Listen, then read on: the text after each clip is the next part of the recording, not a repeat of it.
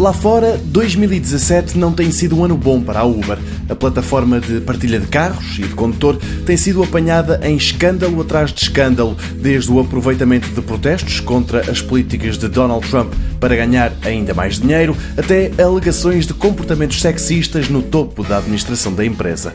Tem havido de tudo, mas aquela que é tida como a startup mais valiosa do mundo insiste em não tirar os olhos do futuro quer seja com os carros de condução autónoma, cujos testes também conheceram alguns azares em 2017, quer seja com os veículos de descolagem e aterragem vertical.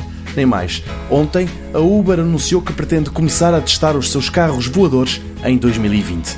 Em Dallas, nos Estados Unidos, a empresa está a levar a cabo uma conferência de três dias intitulada Elevate e Dallas, juntamente com o Dubai, deverá ser uma das primeiras cidades a poder ver estes táxis voadores. É lá que a empresa quer começar a testar os veículos. Para já, a Uber não anunciou muito mais do que parcerias para tentar levar a cabo esta empreitada. O prazo é visto como apertado, mas a Uber não desarma e diz que serão veículos pequenos, 100% elétricos e amigos do ambiente, capazes de descolar e aterrar sem precisar de uma pista por não necessitarem de estradas e por evitarem o trânsito, a Uber garante ainda que vai ser muito mais rápido viajar nestes táxis voadores.